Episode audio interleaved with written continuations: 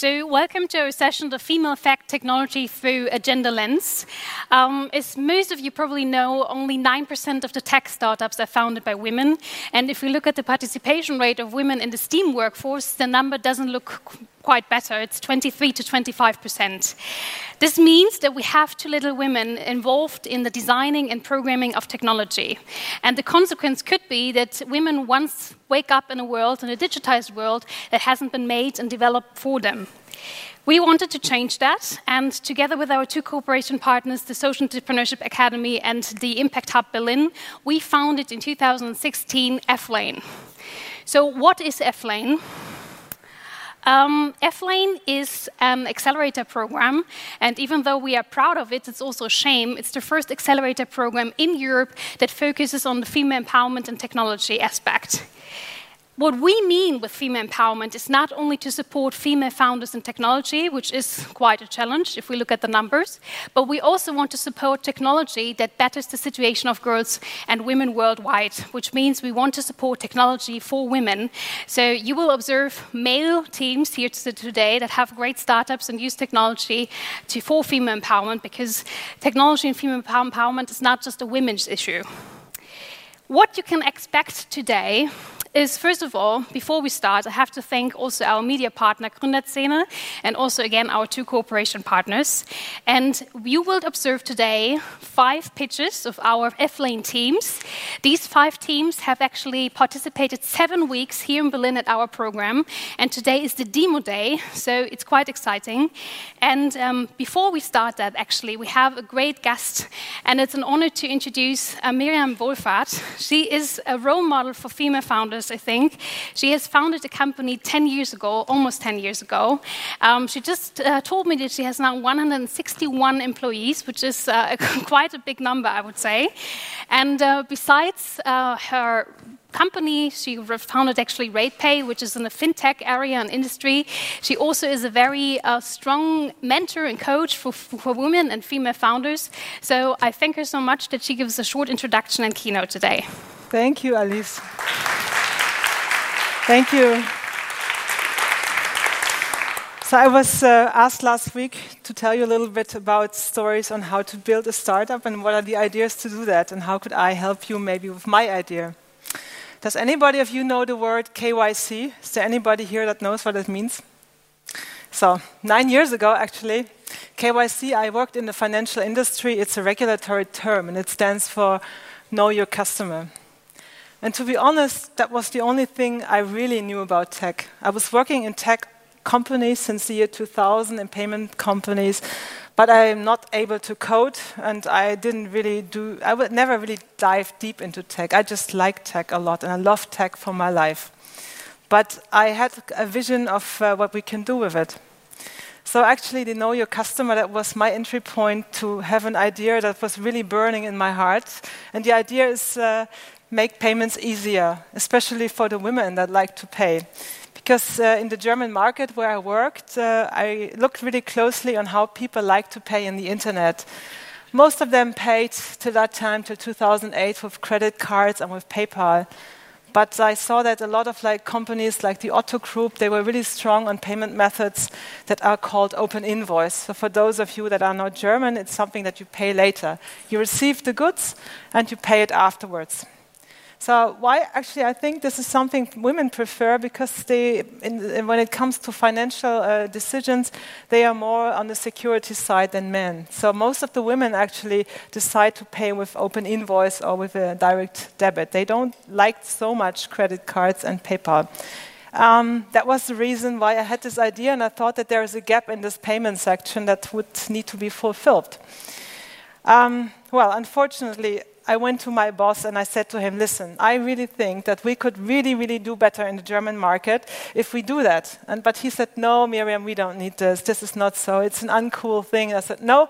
And I was really burning for this. And I had, at that time, I worked on a project with some guys and I, I, and they were like the tech people. And I said to them, you know what, actually, we could do that together. If we do that together, we find a company, we build a company out of our idea. What would you think about this?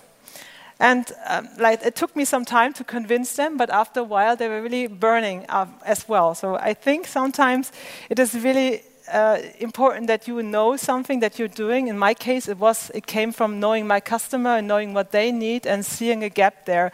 So it was all about the idea and what you can do with your vision. And uh, we created a tech company. So today, this tech company, RatePay, it's nine years old. We are here in Berlin. We have 161 people as of today. Um, we had a turnover of almost 2 billion last year. Um, so it has become quite a big company. And when you see that, I sometimes cannot believe it. And we do today, our company actually is, is uh, doing machine learning and, uh, and all these kind of crazy things. And uh, I'm one of the managing directors. And this is sometimes, you know, when people ask me, how do you do that? How did you build a tech company without even coding? Then I can just say that tech is not only coding. I think the problem is that when we think about tech, um, we think about these young men wearing hoodie sweaters, drinking club mate, sitting in dark rooms and playing like like warrior warrior games. This is actually many uh, tech or coder coder uh, like role models that we have in our mind, and this is not what it's all about. For me, tech is like the new time. This is like the future, and also within tech, you have many several. Let's say you need creative people, you need people with financial skills, you need people with analytical skills you need visions, and you need coders. This is all tech. It's not tech, it's not only coding. And uh, this is what I can just say to all these young people thinking about how can I build a tech company when I'm not really such a techy person. It is just that you embrace the future and you embrace all the things that you can do with it. So, the way actually was not always easy because finding a or starting a company is something else than building. So for the starting itself, actually the idea that was really burning that was quite enough in my mind, and uh, it helped me a lot. It helped me and my team to get the money in, to get the first steps done. So that was the most important thing on the beginning to really burn for this idea, go get money in, and then start executing. But to be honest, when you do the execution, you really need diversity. And diversity is not only men and women, it's all different skills. Diversity is financial skills, it's creative skills, it's tech skills, and it's visionary skills. You have to really have a vision where you want to go, and, and you have to tell that to your people. And it's also about also inspiring skills to others. So this was, uh, I think, one of the stories uh, that really made it uh, so successful as it is today. Um, in our team at RatePay, um, we have a management team. We are four people in the management team, and it's the CTO. She is a female, and I'm also a female. And we managed also to have two guys on board, so we really have a 50% male quota, which we are really proud of. Uh, that's just a joke, but uh, we never had anything about quotas. It just happened, and I think that we have a quite good female quote in our uh, in our company. We have almost 42% in a let's say fintech company, which is great, and we're really proud of this. And uh, but I'm also so proud of all the men that work together with us because it's not, we don't want a one gender company. We want an all gender company, and we really want to have talents with different skills. And I think this is uh, something that I learned in my life that you don't need to have one talent, you need to combine yourself with a lot of talents. So that's what it's all about. So, to wrap it up, I don't want to uh, give you such a long story. If you, want to, if, if, you want to ask me some questions later on, I'm here for a coffee or so. You can ask me or contact me via Twitter. I will respond. And if you need any advice, so it was nine years of hard work, nine years of a lot of failure and a lot of fun and uh, uh, great things happening. So what made it all up. Actually, first thing was the idea, burn for it and go for it and get money in. And the second thing is then execute with a great team of diversity and diversity of many great people that have all the skills to bring it together to make it successful. Yes, thank you very much. thank you so much. Thank you so much, Miriam. I um, so thankful to, to uh, and also I know that you supported F-Lane uh, a while ago last year at the Republica as well. So thank you so much for, for your help and your support. Um, we now start with the final pitches.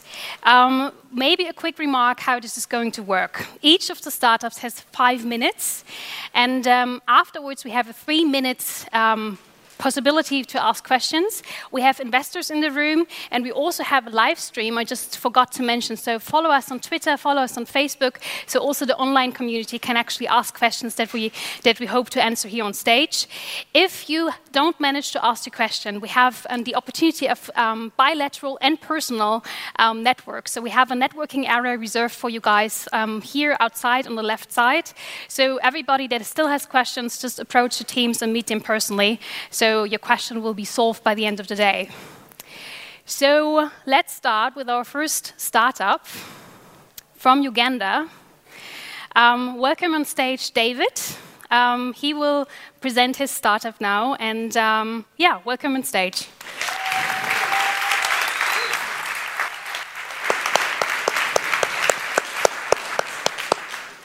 It's on, yeah. Yeah. Uh, yeah, it's on Hello, everyone. It's a Wednesday and it's a good day to start a revolution. David is my name. And four years ago, my co founder, Maurice, lost his grandfather, yes, grandfather, to breast cancer. He then approached me after one of our artificial intelligence lectures. Let me tell you how the story unfolds. In the picture are over 50 women waiting for a simple breast cancer exam at the National Referral Hospital in Mulago, Kampala, where you only have six radiologists who are supposed to scan over 2,400 women a year. They can only do this because of the facilities. Just 2,400 women out of a population of over 20 million women in Uganda. This just doesn't work.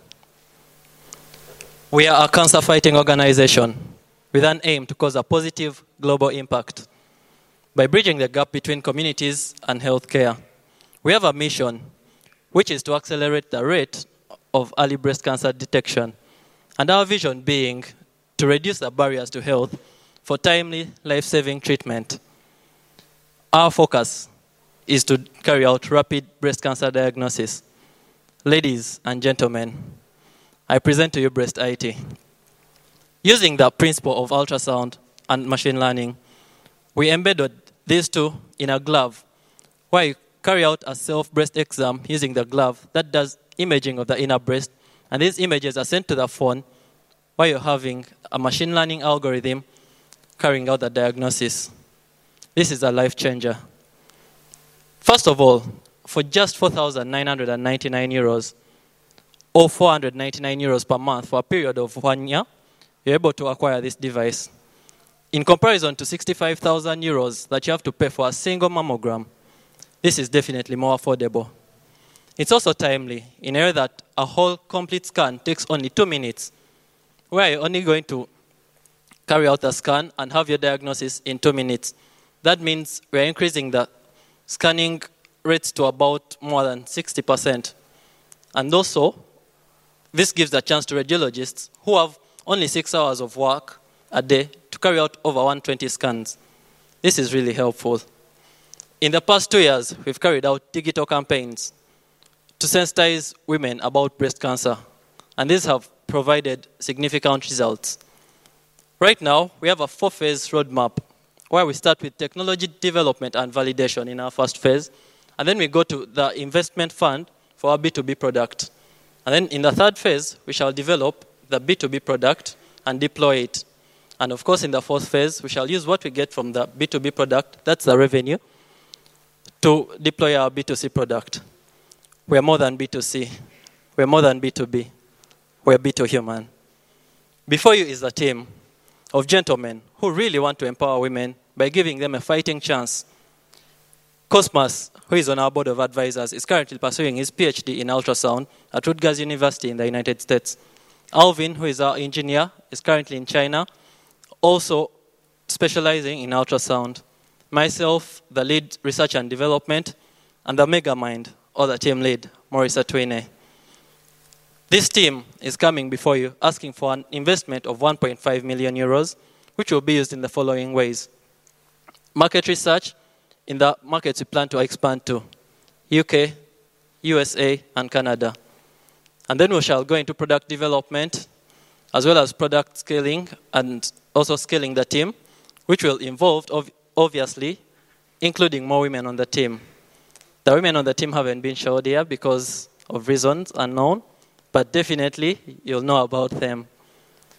Invest in breast IT.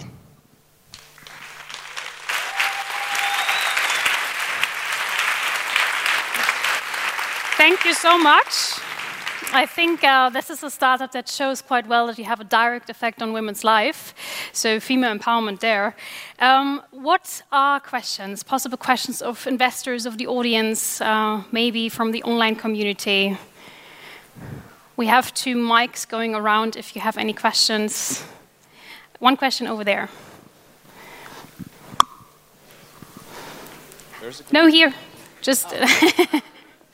Um, we have one question from the live stream. Somebody asked, "What was the thing you learned most during your startup time developing your idea in Accelerator?"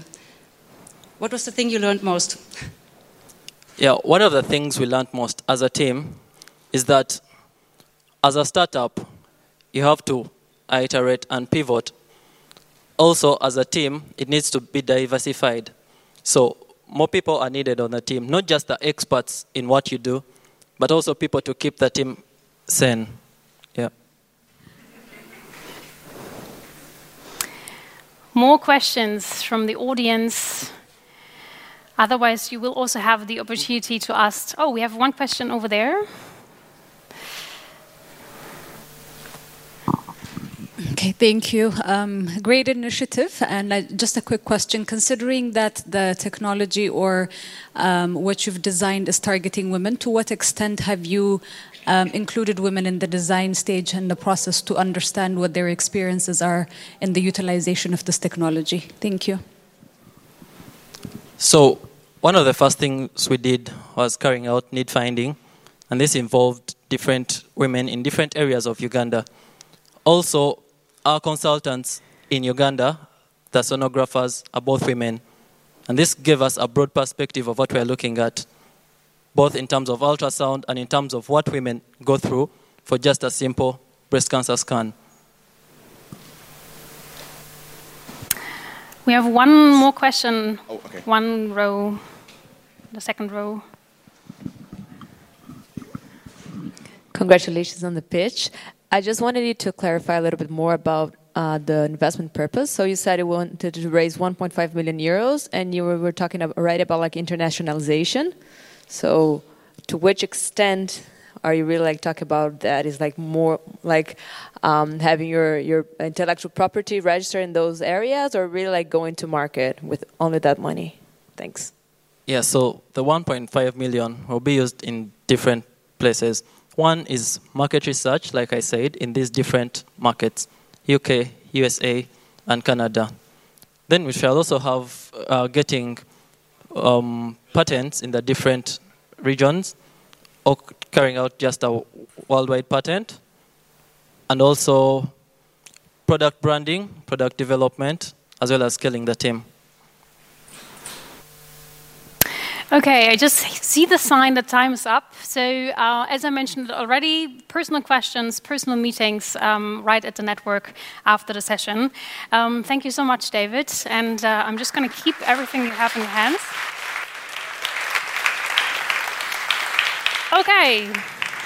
The second startup is the only startup from Germany, actually, and we have two female founders who founded FinMarie, and I welcome Kamila on stage, who will present her startup now.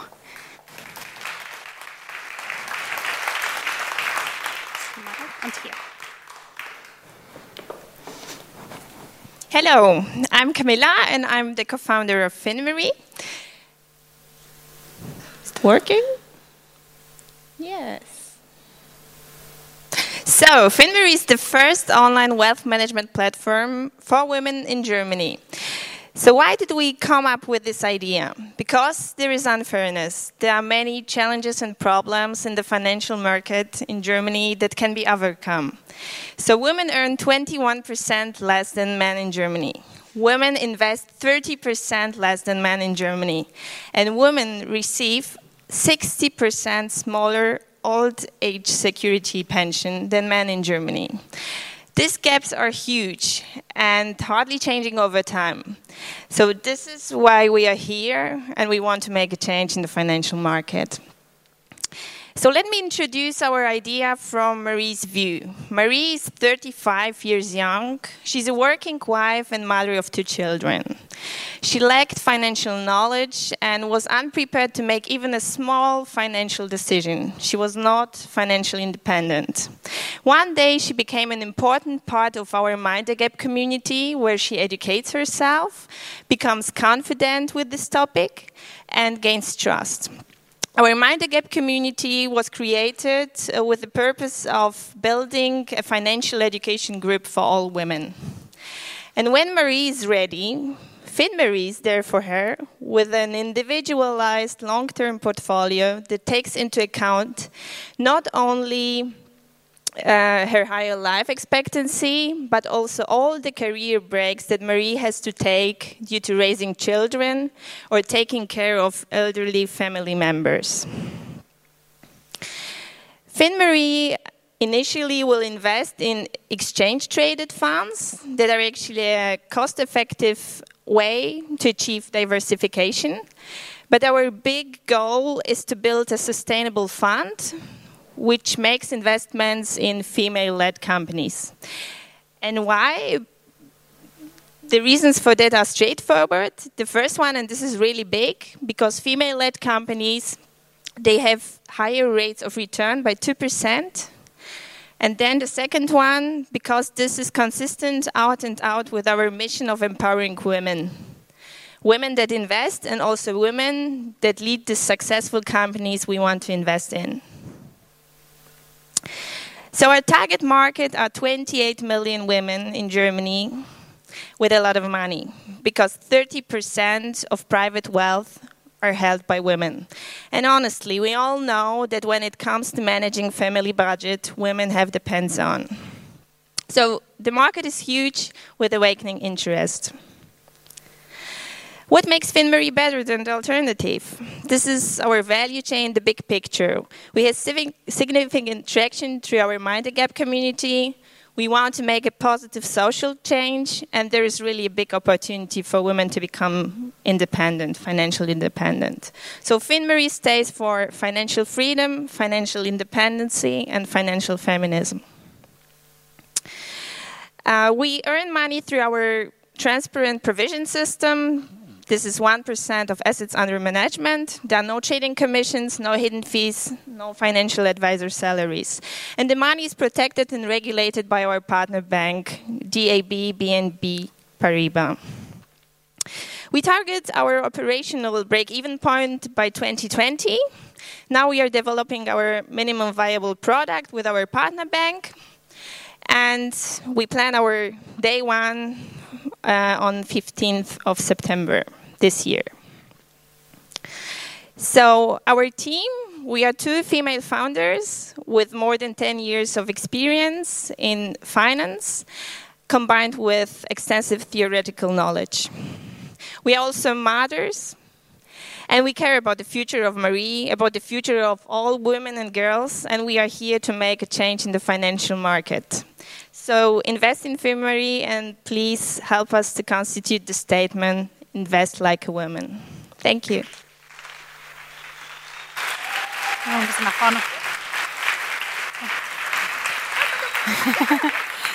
Stand in the light. Okay, so we still have uh, three minutes for questions. So, uh, any questions that? Uh, oh, yeah, this great. This is my co-founder, Carolina. Hello, everyone. Very good. So we have all the expertise on stage now. Um, what are possible questions that you might have? We have again a live stream question.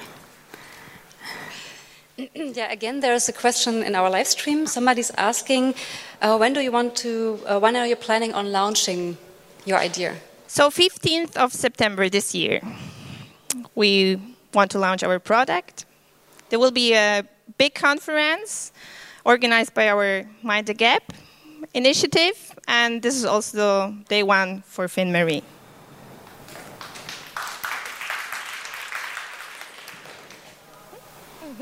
So, more questions, maybe from the audience here in this room. We have one from Hi. Um, I was going to ask, what's the difference between FinMarie and traditional, you know, financial investment advisors?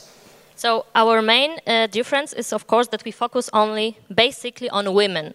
We concentrate on women lifetime salaries and calculate how much money they can earn during the life uh, financial situation. We educate women, we take care about financial awareness, and we take about expertise. We have one question again on the second row on the right side. Congratulations, Kamila. Um, how much money are you uh, planning on raising right now? Ah, um, Important question for the investors. um, oh, sorry, I didn't get it. so uh, we are pitching for 500k for now. Yes. For what purposes? So for um, we want to um, get the big license, we need to build the fund I was mentioning, and for um, marketing activities. One more live stream question over here. I don't know where the microphone is. Oh. you have a good, good job there. yeah, there's another one live streaming, uh, live stream asking, what is your business model? So our business model is that we invest in 23 exchange trade funds. Exchange trade funds, there are financial products which are listed on the stock exchange. And we create a unique personalized portfolio for, for the women. And we earn, as uh, Kamila mentioned, with provision, the small fee, 1% asset under management per year. Good. I don't see any more hands. Um, this means, again, the invitation to meet these uh, two amazing founders um, in a second. Thank you so much. I'm just going to take this. So now, again, a totally new technology that empowers women will be presented in a second by Katherine, and she will present 3D. Go. And just, just to the right.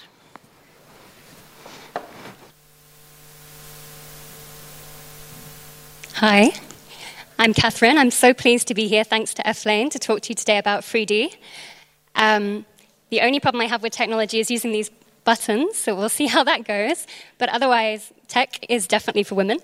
So we're here, we're 3D, and we use 3D printing as a way of training women in India into new, rewarding, um, high value, long term employment.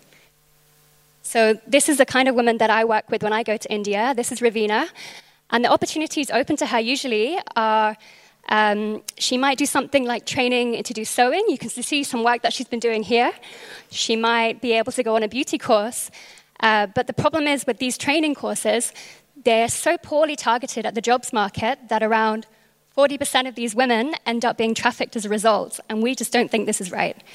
The other 60%, like I said, they have the opportunity to do some training, but they end up working in roles that we think maybe are a high chance of being exploited again. So that's something like being um, someone in a factory or working in the service level industry.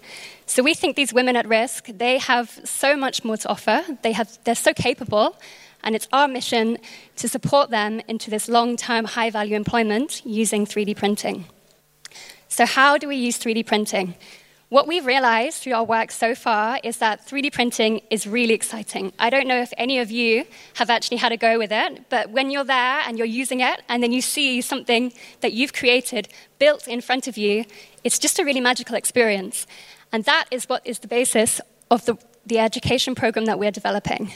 So, through creativity and excitement and through problem solving, we've developed a program that uses these skills to learn also the hard skills and soft skills that employers are really looking for so that these women can go in after nine months and get this really high value employment. So, this is how we start. So, a lot of the women we work with, they've never actually seen a computer before, they've not touched one.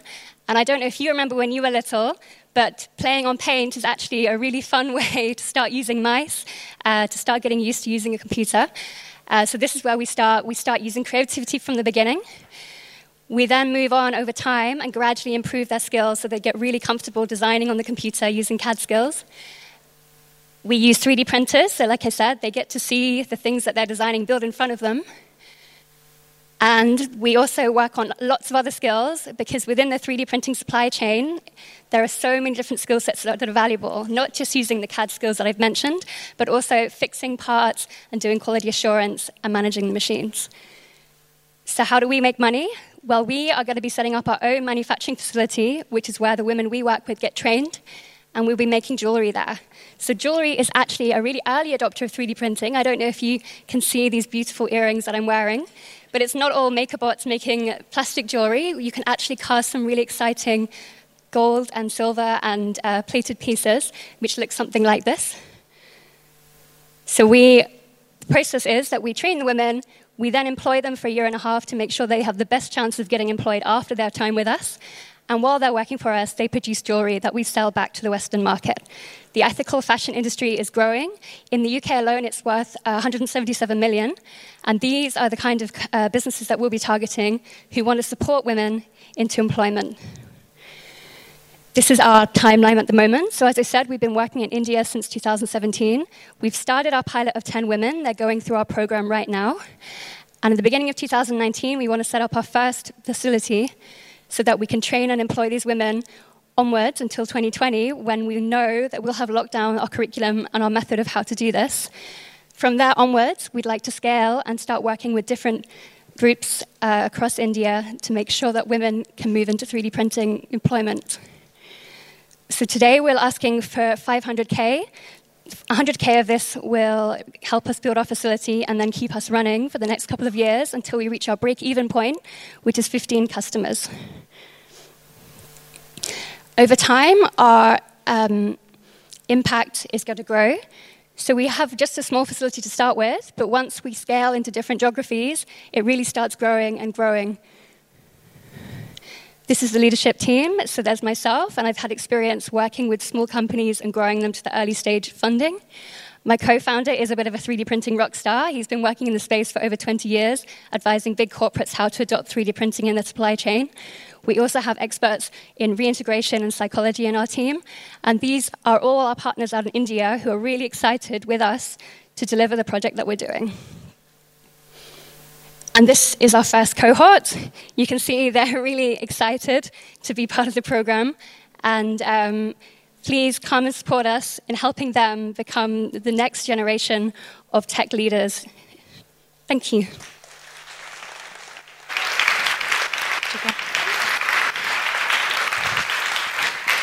Now the question part will start before you jump off stage. Okay, so again, same procedure. We still have three minutes for, for questions. Are there any questions, maybe from the live stream again, because they're quite active? Yes, indeed. Uh, somebody um, in the live stream wants to know what's your personal background? So I've been working in 3D printing with my co-founder for about, uh, or getting on 10 years, but I don't like to say that. um, so my background is not purely technical, I'm more on the operation and business side. More questions, maybe from the audience here in the room. One question over there. Hey there, congratulations on the pitch. Maybe a little more financial questions. You were you were targeting 15 customers, and I was wondering what kind of customers those are because I'm imagining it's not the people buying your jewelry, no, but right. someone else. So we'll be operating more as a wholesaler. So we're working with a couple different brands uh, who are interested and care about an ethical-minded consumer. So, any big brands or small brands, there are some high street shops in the UK that are really interested in stocking our stuff and also in designing and making things specially for them. Thank you. Okay, any more questions? Otherwise, we have the. Ah, one more. Hidden in the dark. Thank you very much for this great pitch. I was wanting to find out more about the 3D sector in India, because I don't know about the demand side there for uh, skilled labor in the 3D printing sector. Yes, so India is a growing market right now. All of the big 3D printer manufacturers have just set up their HQs there. They're really pinpointing as that to be the next place where 3D printing is going to explode. I'd say they are probably about five, ten years behind the rest of Europe. So here in Europe, for example, 20% of factories already use 3D printing in their workflow somehow.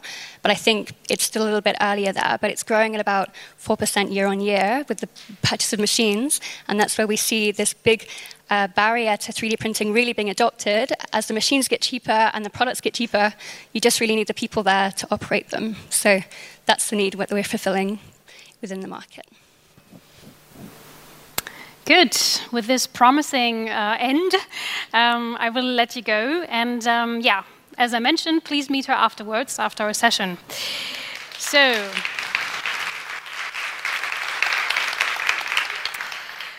Now, our fourth um, startup comes from Pakistan. If she made it, she had lots of visa challenges to, to actually overcome. So, welcome on stage with her startup, Doctory, um, Tala.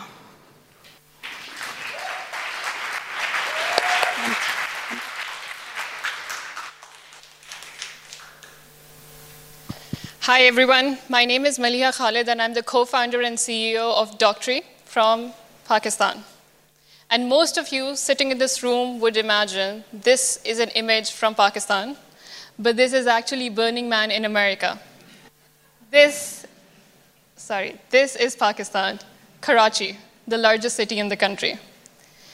So, Pakistan is the fifth largest country by population in the world. Karachi is the third largest city in the world, and Pakistan is projected to be the fastest growing economy in Asia overturning India uh, in the future. Healthcare is a billion dollar market in Pakistan. However, it's only distributed in the main metro cities of the country. So, Islamabad, Lahore, and Karachi.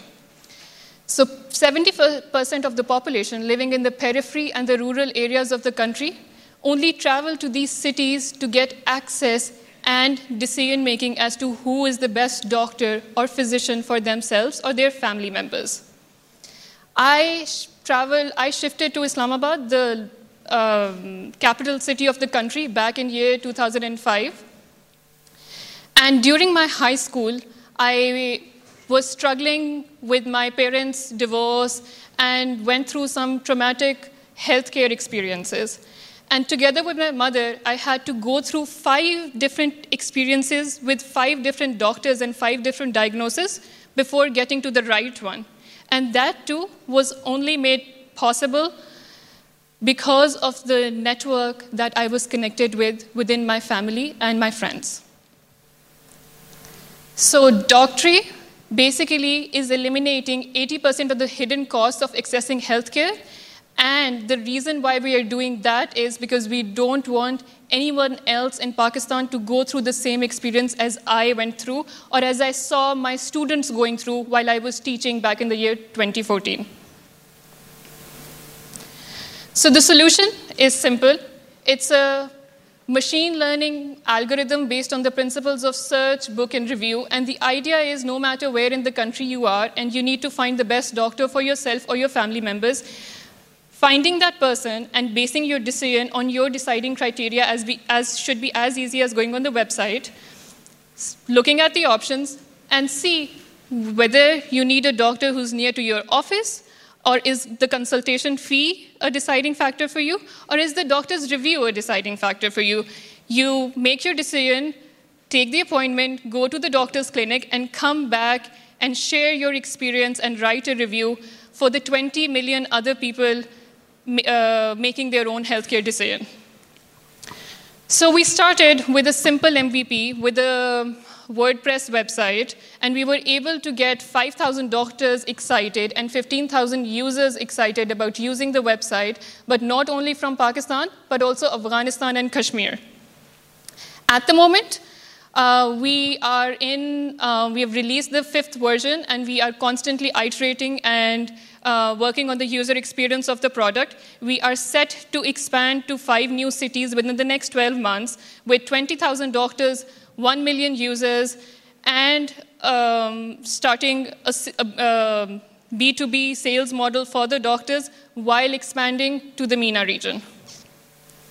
And all of this was made possible because of the amazing team Um, I have been working in the health tech space for the past four years. My co founder has been working in the public health and consumer protection side for the past 25 years now. Um, Mike Levine the, is our product advisor and mentor. We have a good group of um, policy and medical experts working with us in turning this, turning this into a reality. So, with this team, we are passionate to overcome the challenges of the highest infant mortality rate and the highest maternal mortality rate in Pakistan while ensuring good health and well being, reducing inequalities, and ensuring strong institutions for everyone in Pakistan. And we don't only want to do this in the healthcare space, but also for everyone getting an education in Pakistan, as well as legal or law uh, services at any point in their life. Thank you so much.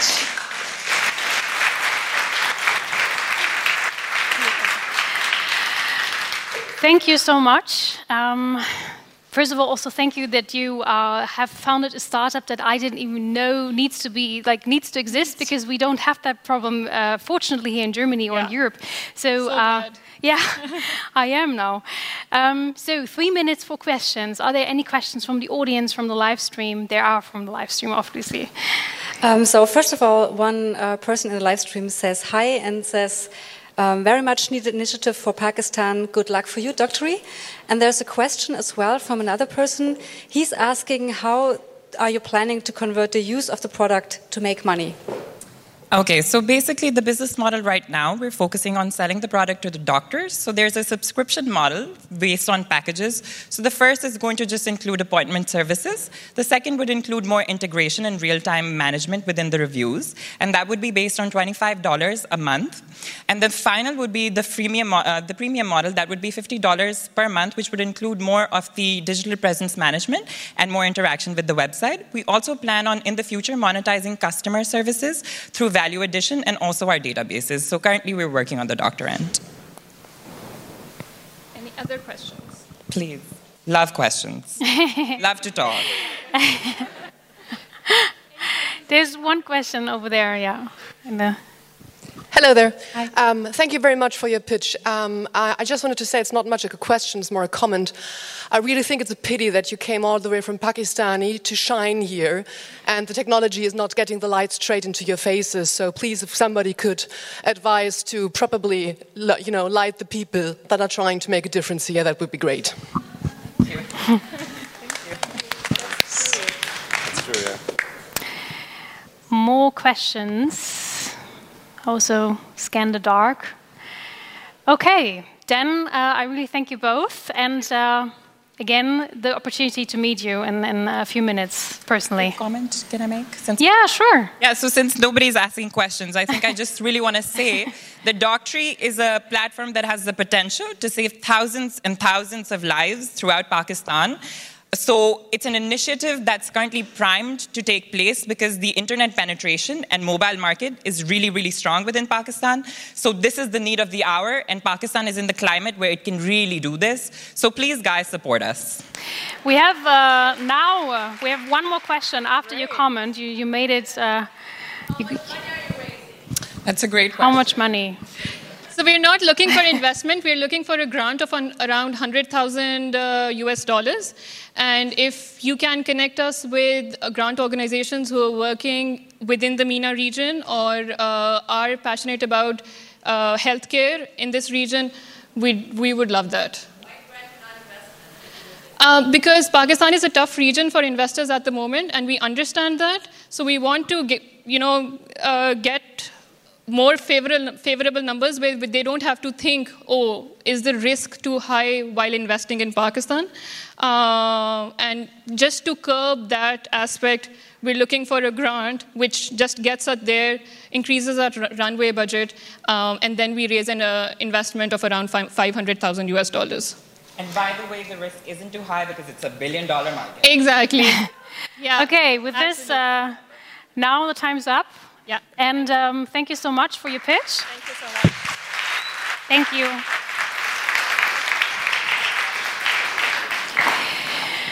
Our final startup is, uh, comes half US, half African. Uh, two male uh, founders are coming on stage now. Um, Thomas and Eugene, thank you so much.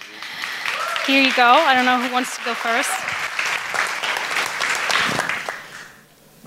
Guten Tag, ich bin Eugene und das ist Thomas und wir sind Mama Bird, Vogel Mutti. And we're here to talk about drones and women empowerment. All right, are you excited to learn about Mama Bird? All right, so how did we meet? Eugene is out in Malawi, I'm in Washington, D.C., and we met through the magical power of the internet. Oh, why did we meet? We're both in the drone world. So, Eugene, he's the Black Panther of drone mapping out in Malawi. He's got a, do, he's been doing this for three years, and uh, he's in computer science. I myself, I'm the Tony Stark of uh, drone software and hardware manufacturing, and been doing this for four years out of Washington D.C. Now, uh, you know, all jokes aside, we've been talking about drones, and one of the first things we realized out in Malawi is that there's really poor access to four season roads. It's kind of roads out there, and this in turn leads to big problems such as uh, infant and mother mortality because they don't have access to good sanitation while giving birth. And so we don't really see it as a problem of lack of access to the solutions because there's this um, low cost $5 birth kit that solves um, uh, this problem for both the mother and the child in the process of giving birth, but we see it more as a problem of lack of access to these solutions. So, how do we get these um, low cost solutions um, to all these women? Well, we have the solution. Uh, just out new hybrid drone technology um, that can do 20 kg payload over a 60 kilometer range um, at a $15 price point. And uh, while all fully automated, think of it as a Prius of the sky, you know, and we're thinking this technology should be able to connect um, villages out there to resources the same way drones connected me and Thomas. So how does this work? Uh, so a community health worker out in the villages places an order for the kits. Then in our centers, a worker puts the kits in the drone and sends it out to the villages. The drone gets unloaded, and the kits uh, are given to the pregnant mothers. And then this, the drone is set back for return. What does it mean?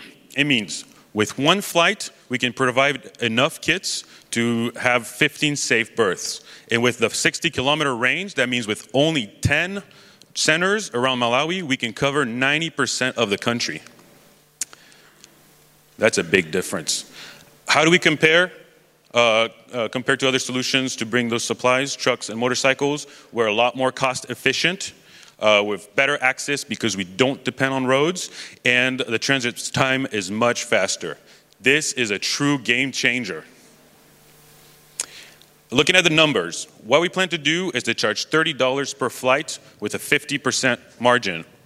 In four years, with 100 drones, we're looking at over 100,000 flights, bringing in approximately $2 million every year. But most importantly, half a million lives impacted every year. How do we make money?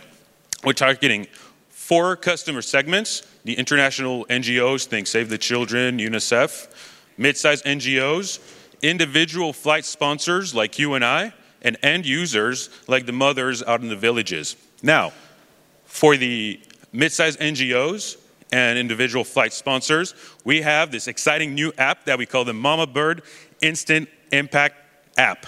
Now, everybody, take out your phones right now. Get in the apps. Just kidding. It's not ready yet, but what if you had a map displaying where all the supplies are needed and you can pick the flights you want to sponsor, you can watch the flights, you can track the flights live, and then at the end, you get an instant impact report. So, where are we in our current um, flight plan? We've been accepted into the UNICEF drone testing corridor in Malawi, where we'll be testing our two drones over a period of two months. And from then on, with an injection of $1 million, uh, we'll be able to start a service with 20 drones and the app, and we believe we'll be able to scale. So, what does scaling look like? Um, for us, scaling is moving to at least two or three other African countries by 2020, um, being able to carry more payloads and uh, packages like this ready to use therapeutic food that solves malnutrition and stunting in under five babies, um, uh, foldable baby boxes uh, that uh, solve asphyxia and malaria, and low cost $1 glasses that uh, help visually impaired children go to school. And we think of all this as, yeah. Wow, what a time to be alive. Listen, we really believe this is possible, and we would like you to get involved. Shoot us an email, hello mamabird.io, and help us take this mama bird off the ground.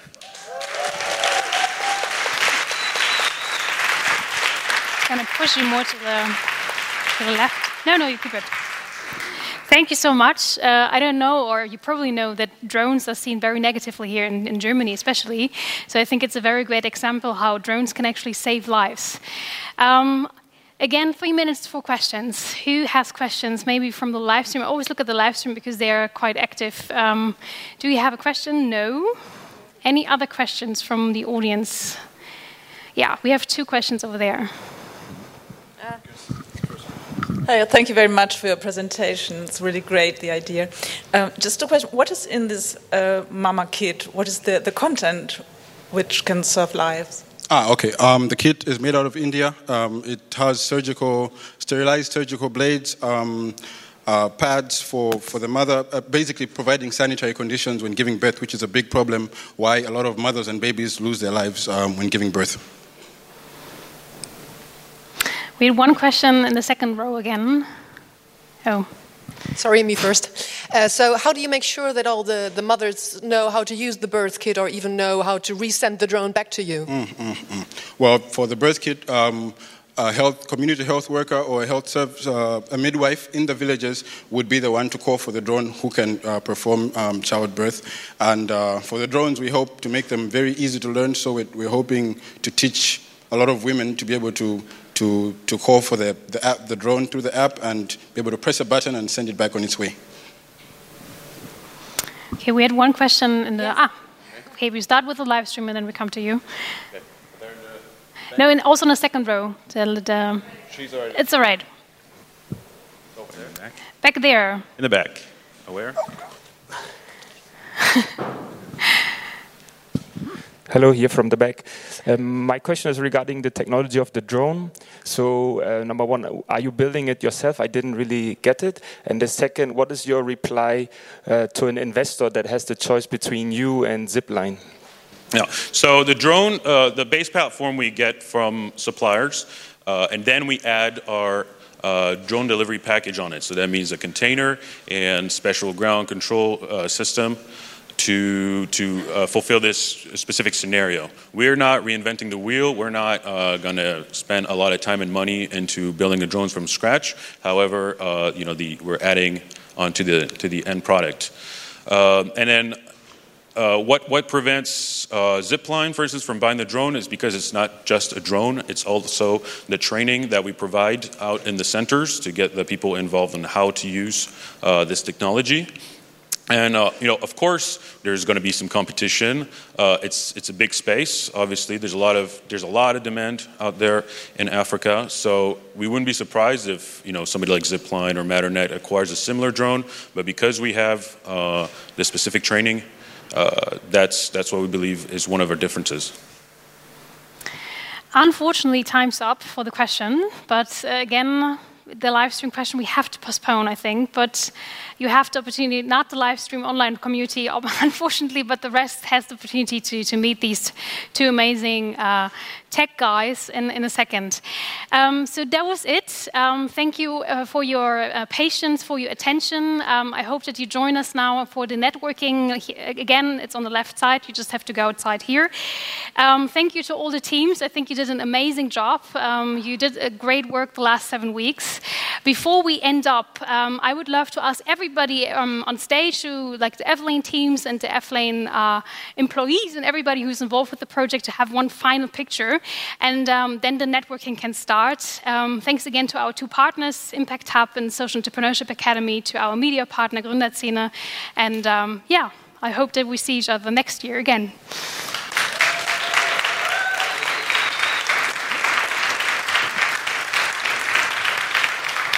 So come up, everybody.